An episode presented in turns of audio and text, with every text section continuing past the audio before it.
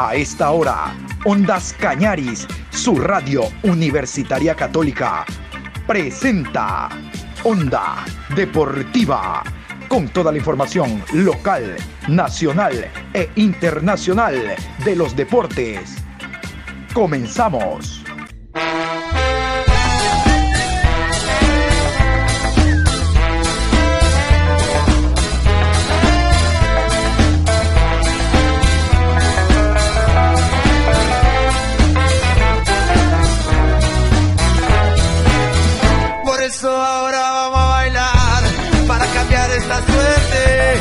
Sabemos gambetear para ausentar la muerte. Vamos a bailar para cambiar esta suerte. Si sabemos gambetear para ausentar la muerte. Hola, buenos días. ¿Cómo está mi querido Patricio San Martín Parra? Aquí estamos. Onda Deportiva se enciende en este día 7 de octubre, jueves, o programa 824. Hoy fecha de eliminatoria sudamericana rumbo al Mundial de Qatar el próximo año. Los cinco partidos se juegan el día de hoy en horarios simultáneos, todos los partidos se cruzan. Lo importante es que vamos a estar prendidos desde las 18 horas hasta las 22 con todos los encuentros que se van a desarrollar el día de hoy. El día de hoy tenemos la siguiente cartelera. Árbitros y horarios oficiales de la jornada de jueves eliminatoria sudamericana. Jueves 7 de octubre, Uruguay versus Colombia, 18 horas. Árbitro central, Jesús Valenzuela. Asistente 1, Tulio Moreno. Asistente 2, Lubín Torrealba. Cuarto árbitro, Alexis Herrera. En el bar, Víctor Carrillo. Asistente de bar, Milciades Saldívar. Asesor internacional, Manuel Bernal. A las 20 horas en Lima, Perú versus Chile. Juez central, Cristian Ferreira. Asistente 1, Nicolás Tarán. Asistente 2, Martín Sopi. Cuarto árbitro, Gustavo Tejera. En el bar, Nicolás Gallo. Asistente de bar, Carlos Bertancur. Asesor internacional, Oscar Julián Ruiz. Venezuela versus Brasil, 18 horas 30. Juez central, Kevin Ortega. Asistente 1, Michael Orue. Asistente 2, Jesús Sánchez. Cuarto árbitro, José Méndez.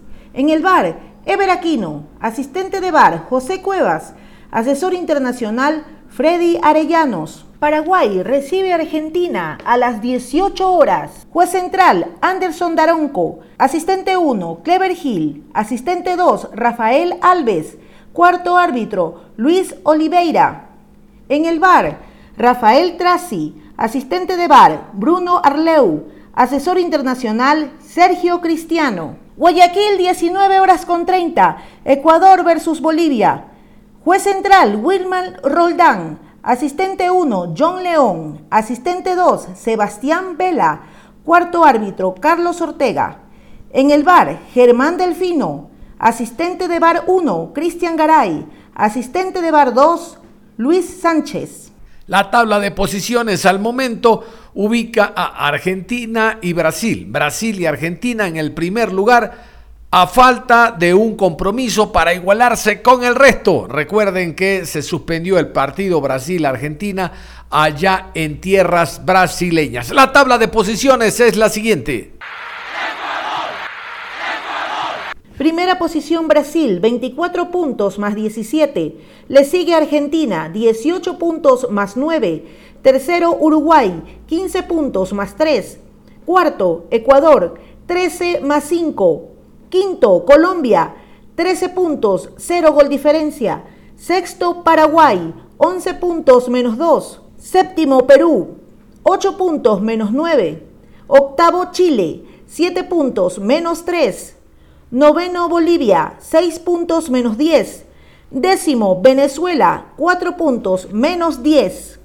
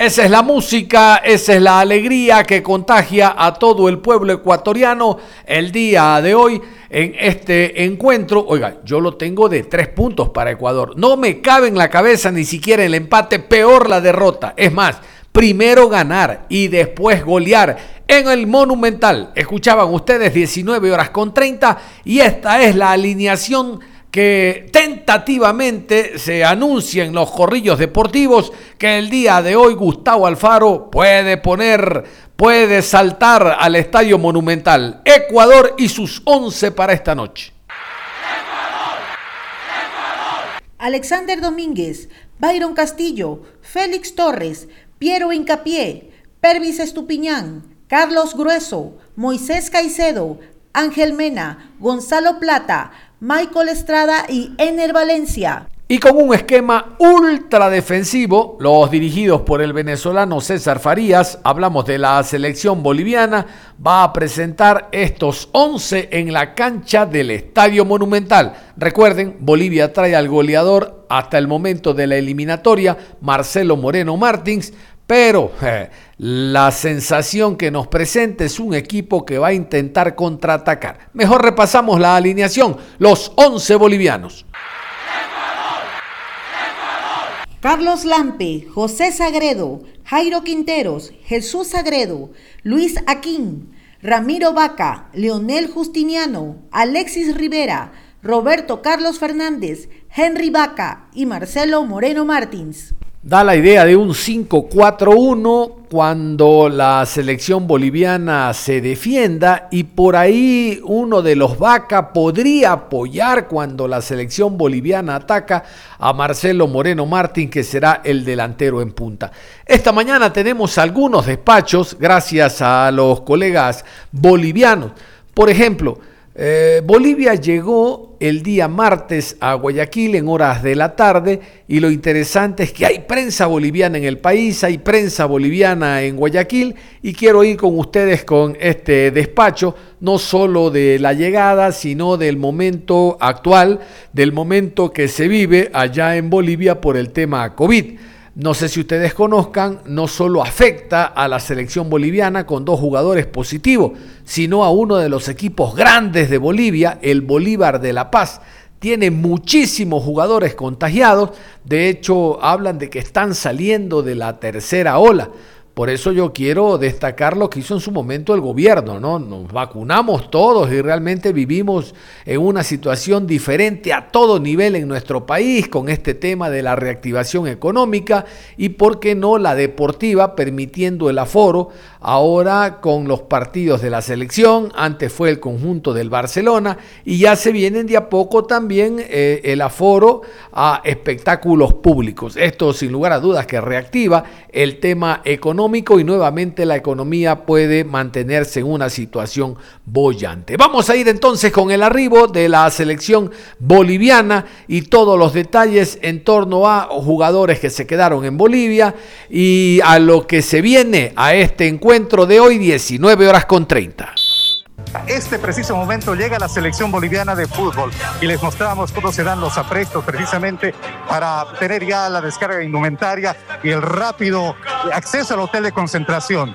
Las medidas de seguridad, por supuesto, son múltiples para que se mantenga con rigurosidad todo lo que es el protocolo precisamente que tiene la Comeola. Aquí está parte del cuerpo técnico, estos Segales, encargado de utilería, vemos también a los muchachos de la selección nacional que están atentos precisamente a tener todo este objetivo son dos buses, uno que transporta a los jugadores y otro con miembros del cuerpo técnico que se da precisamente ya con el arribo del seleccionado boliviano. 26 jugadores han llegado, más de 10 miembros del cuerpo técnico para estar aquí justamente con el trabajo de la selección boliviana de fútbol. Doctor Manuel Llorens, estamos en vivo para Bolivia. Cuéntenos cómo ha sido el viaje, cómo ha sido este espacio.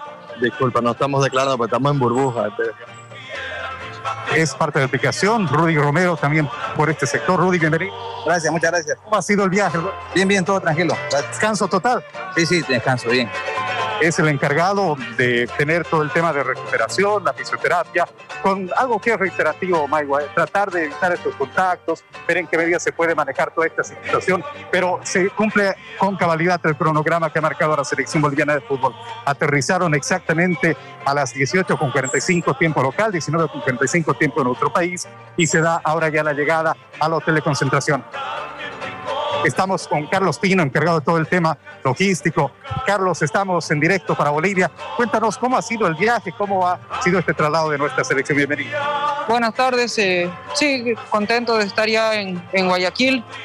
Eh, la verdad que, el vuelo ha sido bastante largo, pero bueno, eh, tenemos la ventaja de, de, que hemos volado directo desde Santa Cruz y ya preparar el, partido, descansar, que pase el viaje y, preparar mañana nuestro entrenamiento. Refrescanos por favor la agenda que se tiene mañana. Mañana tenemos programado por la mañana una práctica eh, a puertas cerradas en, en el estadio donde juega de local Guayaquil City. Y en la noche tenemos programado nuestro reconocimiento del campo de juego a la hora del partido a las 7.30. ¿Qué has percibido en el vuelo? ¿Cuál expectativa? Sobre todo al llegar a una ciudad que significa tanto para Bolivia, aquí se logró la clasificación al mundo. No, sin duda, como bien marcas, es histórico, es una ciudad que, que le trae buenos recuerdos a Bolivia. Eh, si bien es cierto que hace muchísimos años eh, sucedió esto, eh, estamos tranquilos y enfocados en lo que va a ser este partido, un partido importantísimo para ambas selecciones y nosotros solamente venimos a, tratar de, regalarle una alegría a nuestro país. ¿Qué, analizan del rival de la selección ecuatoriana? Un rival complicadísimo que viene haciendo muy bien las cosas, que tiene muchísimas armas y nosotros trataremos de, contrarrestarlas con lo que tenemos.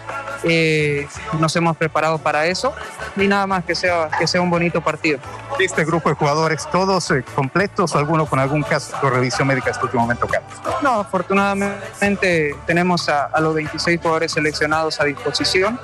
Eh, están todos listos y, y, gracias a Dios no tenemos ninguna, ninguno con ninguna molestia ni lesión y estamos solamente esperando que mañana cerremos prácticas y que se mantenga de esa manera. Los análisis y los resultados del PCR han salido negativos, lo cual nos deja muy tranquilos. Y solo queda respetar la, la, burbuja al máximo para, para no tener ningún contratiempo y poder eh, llegar a, la hora del partido de la mejor manera. Muchas gracias, Carlos. Es el encargado de todo el aspecto organizativo de la selección boliviana de fútbol, Carlos Pino, quien nos comentaba en este punto algo de la agenda de la actividad que va a tener en la selección boliviana de fútbol, que le hemos reflejado así en directo desde Guayaquil, Maigua, mostrándole a todo el país cómo ha llegado nuestra selección, con qué ánimo, con qué semblante, más aún cuando se trata de una ciudad de tanta historia para nuestro país. Aquí en 1993 se logró la histórica clasificación a la Copa del Mundo. Onda Deportiva. Perfecto, vamos a continuación a escuchar una nota, gracias a los amigos bolivianos, con Marco Antonio el Diablo Echeverry. Lo recuerdan ustedes, jugador, ¿qué jugador? Un jugadorazo que pasó por el fútbol ecuatoriano, campeón con Barcelona, eh, jugador que en la final ante Deportivo Quito marcó uno de los tres goles, luego reforzó al club Sport Emelec. La llegada de Echeverry sirvió para que Ecuador tenga por primera vez en su historia al eh, goleador máximo a nivel mundial, ¿no? Cuando hablo a nivel mundial, hablo de todas las ligas.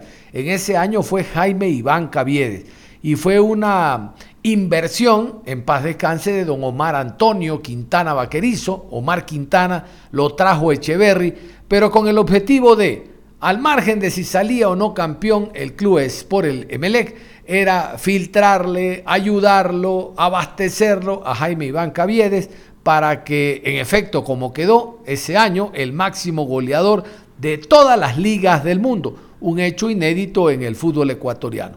Marco Antonio Echeverry se encuentra en Estados Unidos, donde reside gran parte del año, otro tanto lo hace en Santa Cruz de la Sierra, Bolivia.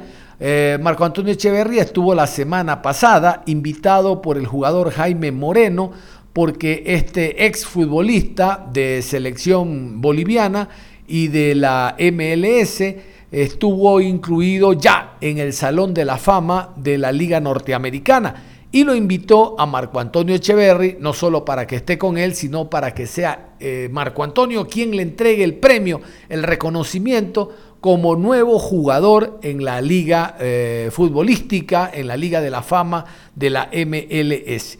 Con Marco Antonio Echeverry hay muchas cosas que hablar. Él recuerda su clasificación al Mundial con la selección boliviana, que fue precisamente en el Estadio Monumental en el año 93, un empate a uno, recuerdo en horas de la tarde, y fue realmente un hecho que vibró todo el pueblo boliviano, por lo que se alcanzó en ese momento con el español Javier Ascargorta.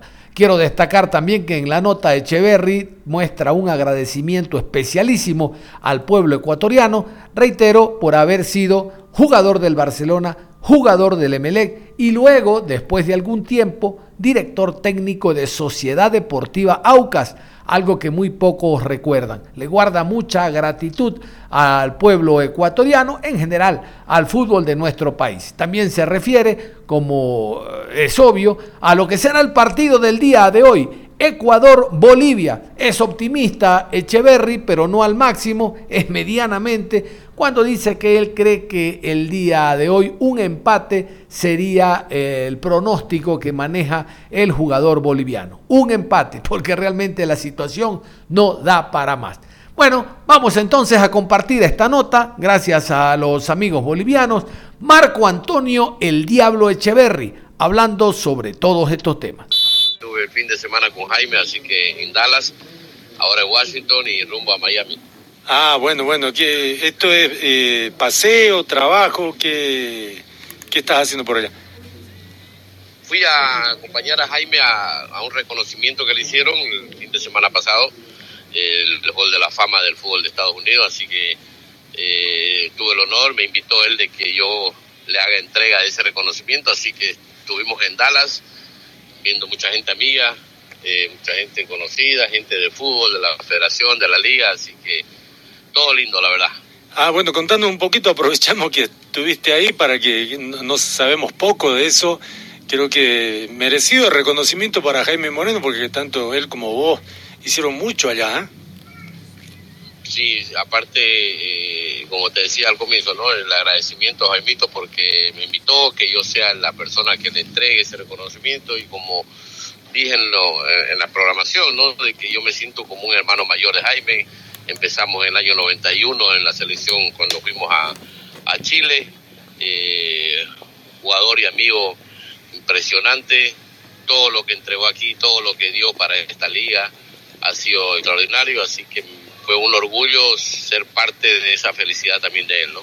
¿Y cómo te trató la gente? Me imagino que te recuerdan eh, to- todavía de todo lo que fue tu experiencia por allá.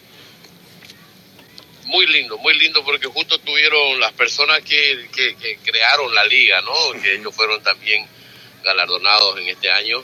eh, y la verdad que todos los recuerdos que tienen ellos justamente porque nosotros tuvimos una temporada muy linda los primeros años en la MLS con Jaime, ¿no? Eh, que, que ganamos tres de cuatro finales, perdimos uno, o sea, tres campeonatos y un campeonato, entonces ha sido una temporada muy hermosa, así que la gente no, la gente es espectacular, la verdad, mucho cariño, mucho respeto y los reconocimientos, por supuesto, en todos los actos siempre es importante para nosotros, ¿no?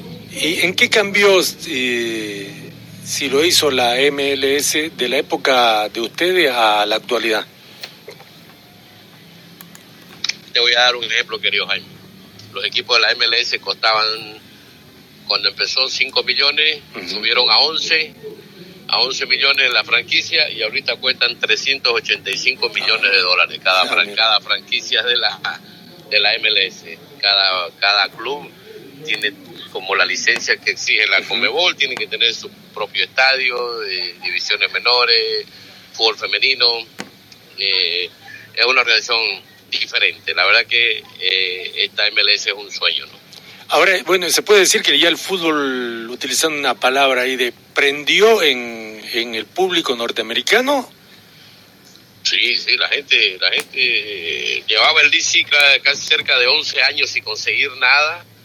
Me tocó viajar estos meses bastante aquí a DC. eh, vine a ver este, al equipo y, y- y la verdad que para mí fue increíble ver el estadio completamente lleno. Acaban de inaugurarlo el año pasado. Eh, eh, un espectáculo. La verdad la gente, la gente, a ver lo que siempre le, digo a la gente, yo los amigos, ¿no? Me preguntan sobre el fútbol de Estados Unidos. El hincha americano, el hincha acá, eh, ellos los ven a los futbolistas, son futbolistas profesionales, ¿no? Entonces, ellos respetan mucho los partidos, si perdés, ellos dicen que vos entregaste todo, que los otros fueron mejores, pero que, que ellos confían en que como vos sos profesional, vos vas a entregar todo. Entonces, esa es la, la visión que se tiene del futbolista profesional acá, ¿no? Claro. Te pregunto por Jaime Moreno, eh, tuvo un accidente hace un tiempo, eh, ¿cómo quedó? Sí, Jaimito tuvo un mal momento durísimo, eh, justamente creo que fue por esta fecha el año pasado, no recuerdo bien, y fue un golpe duro para nosotros los, los mejores amigos, bueno, los más amigos, los más cercanos a Jaime, porque eh, haciendo un deporte que él siempre le encantó y con una jugada que dice que da una vez en un millón, tuvo la desgracia de golpearse el ojo con la pelota de, de golf. Eh, fue muy fuerte y ha tenido complicaciones durísimas con el ojo, eh, pero bueno, él lo ha superado, eso es lo más importante y está saliendo de a poco, ¿no? Entonces, y con este reconocimiento le ha hecho una ayuda gigante en la parte emocional, la parte psicológica, la parte anímica para, para seguir siendo Jaime Moreno, ¿no? Ah, qué bueno, qué bueno.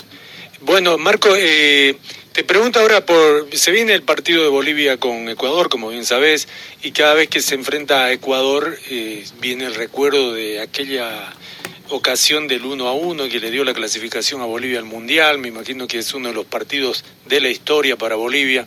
¿Y qué recordás de ese partido? Son, son muchas cosas que tengo con Ecuador. Jugué en dos equipos de Ecuador, fui técnico de otro equipo. Eh, y, y la verdad ahorita no, no atendía porque estaba en una entrevista con, con la gente de Ecuador. Y, y la verdad que hasta mañana voy a estar ocupadísimo con tanta gente conocida, linda del Ecuador, que me trata y me trató siempre una maravilla. Entonces para mí es un espectáculo hablar de Ecuador. En la parte futbolística personal eh, recuerdo todo lo mejor, recuerdo lo más hermoso que me pasó en el fútbol, junto cuando salí campeón en Perú en el 86, creo que una de las cosas más lindas que me ha pasado eh, con la selección de llegar a, a un mundial y esa fiesta que vivimos eh, para toda la vida, una fiesta hermosa. Ahora viene un momento complicado para el fútbol porque no estamos en la mejor posición, pero bueno, mantenemos la esperanza, creo que, que no tenemos que bajar los brazos. Eh, todo, todo lo que pueda hacer el, el profesor con los muchachos también va a servir para el futuro, porque eh, si ya nosotros vemos que están las chances cada vez más complicadas, muy difícil, sí podemos ir preparando para lo que viene ya en la próxima eliminatoria, que nunca es tarde. Entonces, para mí, aprovechar al máximo estos partidos, el técnico va a ver qué jugadores son importantes, cuáles no, y, y nada, vamos a ver, vamos a seguir preparándonos, por ahí nos toca la chance a nosotros en la próxima eliminatoria de llevar a Bolivia al Mundial. ¿no? Ojalá. Bueno, y, o sea, ¿qué, qué me decís? ¿Que te preparás como técnico para poder dirigir a Bolivia? Me encantaría. Yo tengo licencia del 2004 ya profesional. Trabajé de cinco años con la Federación Americana acá hasta que me fui a Aucas. Trabajé con el DC. Bueno, tuve un pequeño periodo en Oriente. Estuve con las selecciones menores en Bolivia. Eh, me encantaría, sí, me encantaría. Voy a prepararme. Ahora hay que respetar que hay un técnico. Claro. Esperamos que le vaya bien porque necesitamos, eh, anímicamente el país necesita del fútbol en este momento. Ahora eh, te, eh, te, te pregunto del partido aquel del 93, ¿cómo lo vivieron ustedes? ¿Mucha ansiedad, mucho nerviosismo, había tranquilidad? ¿Cómo fue por dentro de la cancha?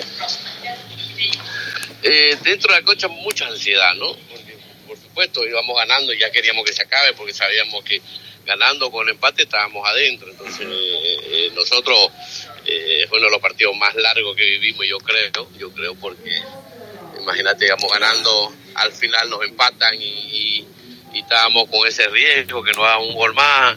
Eh, igual nosotros jugábamos muy bien, honestamente, ¿no? Nos- Nosotros no tuvimos suerte de hacerle el gol a, a, a- a Ecuador, nosotros eh, una jugada extraordinaria de Ervin, o sea, pero si vos mirás los partidos de todas las eliminatorias de esa época, eh, Bolivia dominaba, salía jugando, era, era, era dueño de su propio fútbol, manejaba los tiempos, eh, la verdad que yo viendo muchos partidos, eh, hasta cuando me expulsaron al Mundial, lo que jugaron los muchachos contra Alemania fue increíble, fue un Sí. espectáculo.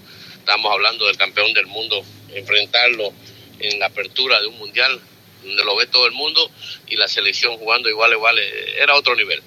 Claro. Ahora, ese, ese empate que significó la clasificación o el gol a Brasil, ¿qué, qué fue más emocionante? Es que el gol a Brasil empezaba la eliminatoria, fue hermoso, fue lo más lindo que me ha pasado.